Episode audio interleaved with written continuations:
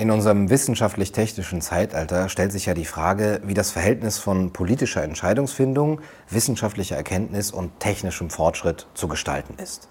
Und die Aussicht, dass die Übermacht der wissenschaftlich-technologischen Sphäre dann ein Primat über die demokratischen Abläufe erhalten würde, die wird seit dem letzten Jahrhundert eigentlich schon von so verschiedenartigen Denkern wie Max Horkheimer, Jürgen Habermas, Hannah Arendt, Hermann Lübbe, Günter Ropohl, Hans Jonas oder Helmut Schelsky analysiert und auch kritisiert.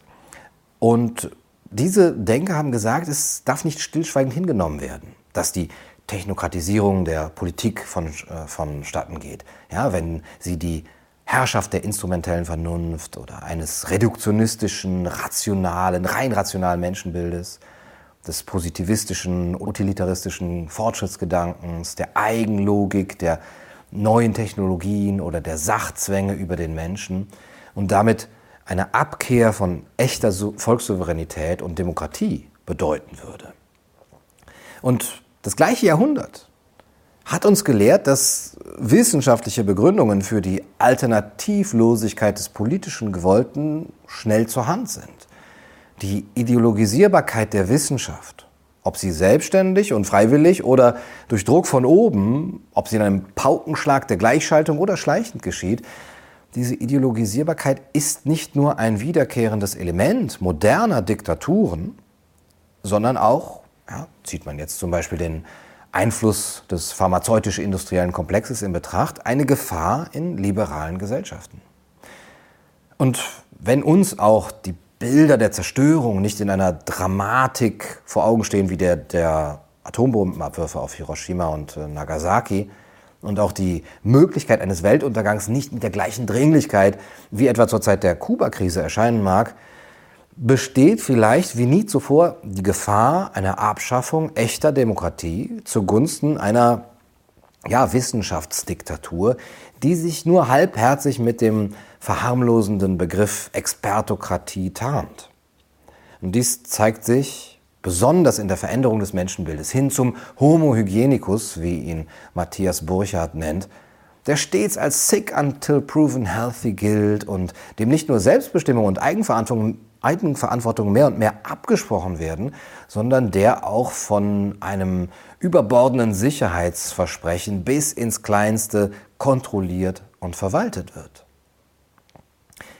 Einer der Propagandisten dieses schleichenden Übergangs zur Wissenschaftsdiktatur ist der Wissenschaftsjournalist und Fernsehmoderator Harald Lesch.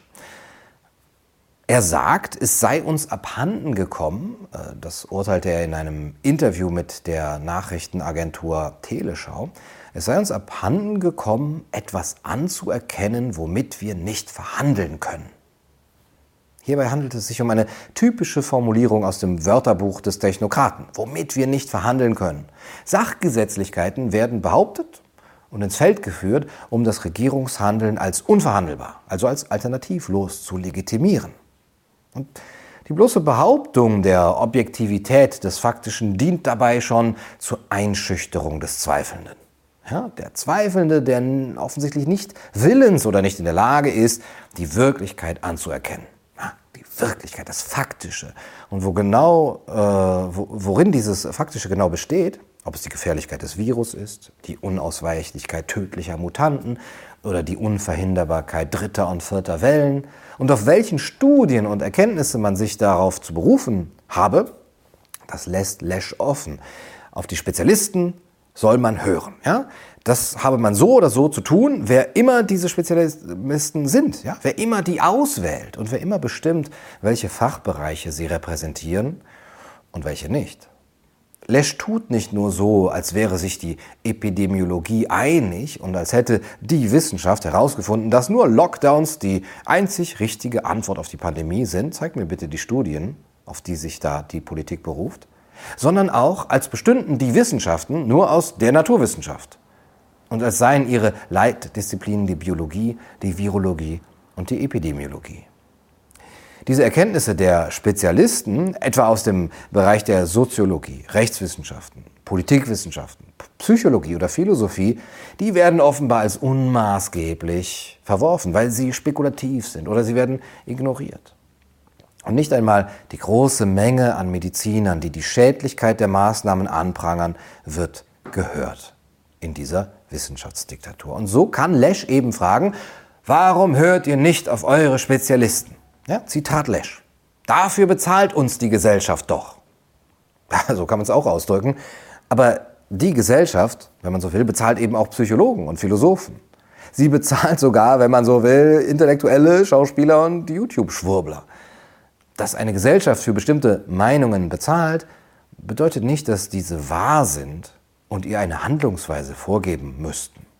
Zumal eine Gesellschaft, die nur einseitige und einmütige Spezialisten die ihren nennt, sicherlich nicht als offene Gesellschaft bezeichnet werden kann. Ja, was für eine schöne neue Welt, wenn jeder von der Gesellschaft bezahlte Spezialist der Politik Anweisungen geben dürfte, wohin sie zu steuern hätte. Wozu dann überhaupt noch demokratische Wahlen? Wenn doch die bezahlten Spezialisten viel besser angeben können, was wahr und gut und somit politisch geboten ist.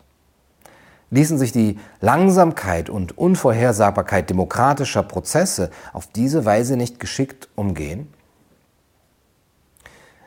Den Politikern, die Leschs Meinung nach keine ausreichend harte Maßnahmen verhängen, denen wirft er vor, sie hätten sich von der Wissenschaft abgekehrt.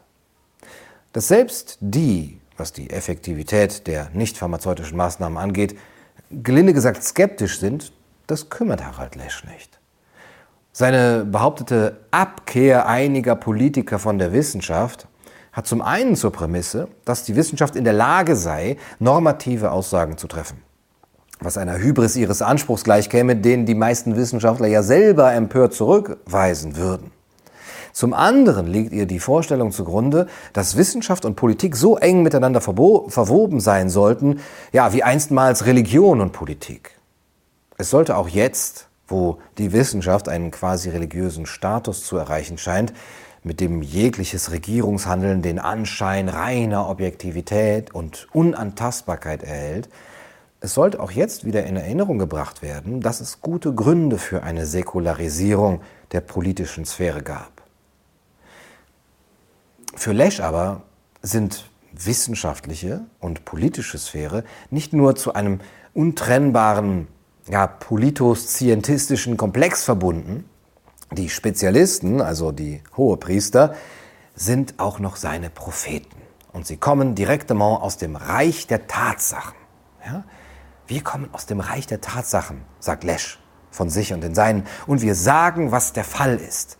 Und dann kommt jemand und sagt, nein, das ist nicht der Fall. Da kann man sich nur noch heulend zurückziehen. So Harald Lesch. Ja, das Reich der Tatsachen das ist wie das Reich Gottes eine Sphäre, der die Propheten entstammen, die zwar nicht gewählt wurden, aber doch Kraft höherer Einsicht zu deuten und vorzugeben bestellt sind. Sollte das Volk nicht seiner Einsicht folgen und sich von Gott Wissenschaft abkehren, dann zieht sich der Spezialistenprophet klagend über die mangelnde Einsicht der Ungläubigen zurück. Der Prophet Elia ließ zur Lösung dieses Problems übrigens 450 Gegenpropheten töten. Soweit wird es mit Prophet Harald doch hoffentlich nicht kommen. Beim Reich der Tatsachen handelt es sich wahrlich um einen äußerst verräterischen Ausdruck. Reich der Tatsachen. Das stellt diejenigen, die Dissens üben und andere Werte wie Freiheit, Selbstbestimmung, Privatsphäre und vieles andere mehr in die Waagschale werfen, das stellt sie in die Ecke der Fantasten und Spinner. Das Wort vom Reich der Tatsachen das, als die Heimat derer, durch, die durch diese Herkunft zu herrschen berechtigt seien, das stellt in diesem Zusammenhang nicht weniger als eine Absage an den Pluralismus einer Demokratie dar. Die Schraube der Entpolitisierung der Demokratie, ja, die so unterschiedliche Denker wie Hannah Arendt und Karl Schmidt als Effekt der modernen Technik befürchteten, diese Schraube bekommt hier noch einen weiteren Dreh verpasst. Nun, das Reich der Tatsachen. Wie so oft ist es auch dieses Mal, ja, wie selbst Angela Merkel zugibt, die Reaktion auf die vorgestellte ähm, Bedrohung keine rein wissenschaftliche, sondern eine politische Entscheidung. Sie entstammt nicht nur dem Reich der Tatsachen. Eine politische Entscheidung kann und sollte sich an wissenschaftlichen Erkenntnissen orientieren. Natürlich, die sind wichtig. Dabei sollte sie aber weder die Vielfalt auch der wissenschaftlichen Diskurse außer Acht lassen, noch sich rein hinter Sachzwänge zurückziehen. Helmut Schelskys Warnung von der Entsubstantialisierung der Demokratie im technischen Zeitalter, in der gar niemand mehr herrscht, sondern nur noch eine Maschine bedient wird, ja, die Maschine des technisch Möglichen, diese Warnung muss wieder ernst genommen werden, weil sonst nicht mehr das Volk der Souverän ist, sondern eben die Technik, die Sachzwänge oder eben die Wissenschaft oder was man dafür hält. Das Volk als souverän anzuerkennen und zu verteidigen heißt aber, die vielfältigen Bedürfnisse und Wertvorstellungen der Individuen in Anschlag zu bringen und im Verlauf der politischen Entscheidungsfindung miteinander zu vermitteln. Das Volk als souverän anzuerkennen und zu verteidigen die Demokratie zu verteidigen, heißt aber, die vielfältigen Bedürfnisse und Wertvorstellungen der Menschen in Anschlag zu bringen und im Verlauf der politischen Entscheidungsfindung miteinander zu vermitteln. Und dass das geschieht, hat zur Voraussetzung, dass ein offener und freier Diskurs stattfinden kann. Er besteht nicht nur aus den Beiträgen sorgfältig ausgewählter Spezialisten, sondern aus all den Argumenten, Haltungen und Einstellungen, aus denen sich eine öffentliche Meinung über Vermittlungsprozesse unabhängiger Medien bilden kann. Diese öffentliche Meinung kann sich dann in öffentlichen Protesten und Demonstrationen niederschlagen, wenn sie das Gefühl hat, dass die Politik wichtige Aspekte des menschlichen Zusammenlebens sträflich ignoriert. Ja, aber diejenigen, die die Angemessenheit dieser politischen Entscheidung hinterfragen ja, und die die Maßnahmen angesichts der ebenso absehbaren wie horrenden Folgen kritisieren, denen ruft Lesch entgegen, es wird zu viel gemeckert und zu wenig auch mal ausgehalten. Aushalten. Das ist nun die Devise. Neben dem auf die Spezialisten hören, nicht etwa ihnen zuhören, ja, sondern auf sie hören, ihre Worte äh, eben nicht abwägen, selber denken und urteilen, sondern auf jemanden hören, also ihm gehorchen. Ja. Neben dem und der dankbaren Pflichttreue des guten Staatsbürgers, der die Anordnungen des wohlwollenden Fürsorge- und Vorsorgestaats zu befolgen habe, und seine Meinungen zu den Verhältnissen höchstens privat äußern sollte, wie Richard David Brecht sagt, ist also jetzt das Aushalten die nächste von oben ergehende Parole, mit der, die, der der Übergang in die neue Normalität ohne große Widerstände geschafft werden soll. Aushalten soll das achtjährige Kind, das sechs bis acht Stunden täglich eine Maske tragen muss. Aushalten soll es, dass es regelmäßig der Beschämung, der Angst vor der Isolation ausgesetzt wird, weil es sich testen lassen muss aushalten sollen die Alten, dass man ihre letzten Lebensjahre so unwürdig gestaltet, dass sie ihre Liebsten nicht mehr sehen und umarmen dürfen. Aushalten soll der Bürger, dass er in einem Staat lebt, der immer tiefer in sein Privatleben hineinspioniert und seine Bewegungsprofile zur Kontaktverfolgung nutzt. Ja, was anderes steht ihm nicht zu als aushalten. Wer all das, all die Kadaver-Gehorsamsappelle, Nibelungen, Treue, Schwüre und Aushalteparolen Wer das als brandgefährlich kritisiert, der muss sich unter Verweis auf das, es kann ja jeder sagen, was er mag, er muss, sich, er muss halt nur mit den Konsequenzen rechnen, in die Ecke der Schmutzfinken stellen lassen. Und wie lange? Wie lange sollen wir das denn noch aushalten? Nur noch zwei Wochen? Oder doch erst bis alle geimpft sind? Oder bis, um es mit Donald Rumsfeld zu sagen, der einmal auf die Frage, wann denn der Krieg gegen den Terror endet, antwortete, bis sich jeder Bürger sicher fühlt. Gehorchen, befolgen, aushalten. In dieser unheiligen Trinität schlägt sich die Technokratisierung der Politik auf den Bürger nieder. Dieses Programm ist nicht weniger als eine Erziehung zur Unmündigkeit. Und darin liegt auch die Antwort auf die Frage, die derzeit sträflich ignoriert wird. Aushalten zu welchem Preis? Denn entgegenstellen können wir dem Ganzen nur eine Rückbesinnung auf die Eigengesetzlichkeiten nicht der Sachen oder der Technik, sondern des genuin Menschlichen. In dieser Sphäre gilt, was jeder von uns intuitiv weiß. Nicht nur das, was wissenschaftlich messbar ist, ist wertvoll und maßgeblich. Unsere Werte und Ideale speisen sich aus einer anderen Dimension als der der positivistischen Naturwissenschaften und der bloß instrumentellen Vernunft. Es ist nicht weniger als eine Rückbesinnung auf die Substanz der Demokratie, deren Handlungsfähigkeit sich aus der Pluralität der Werte und Meinungen ergibt. Und die ein Menschenbild zur Voraussetzung hat, das Selbstbestimmung, Eigenverantwortung und nicht zuletzt die Fähigkeit zur Mündigkeit zur Condition humaine zählt.